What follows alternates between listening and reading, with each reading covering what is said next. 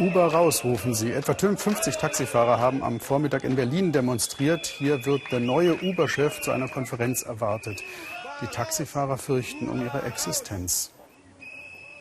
Um zu verstehen, worum es da geht, gucken wir uns am besten erstmal an, wie Uber funktioniert.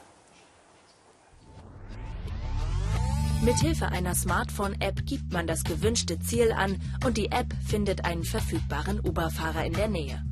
Ursprünglich durften das auch private Fahrer sein, doch dieses Geschäftsmodell wurde in Europa per Gericht gestoppt.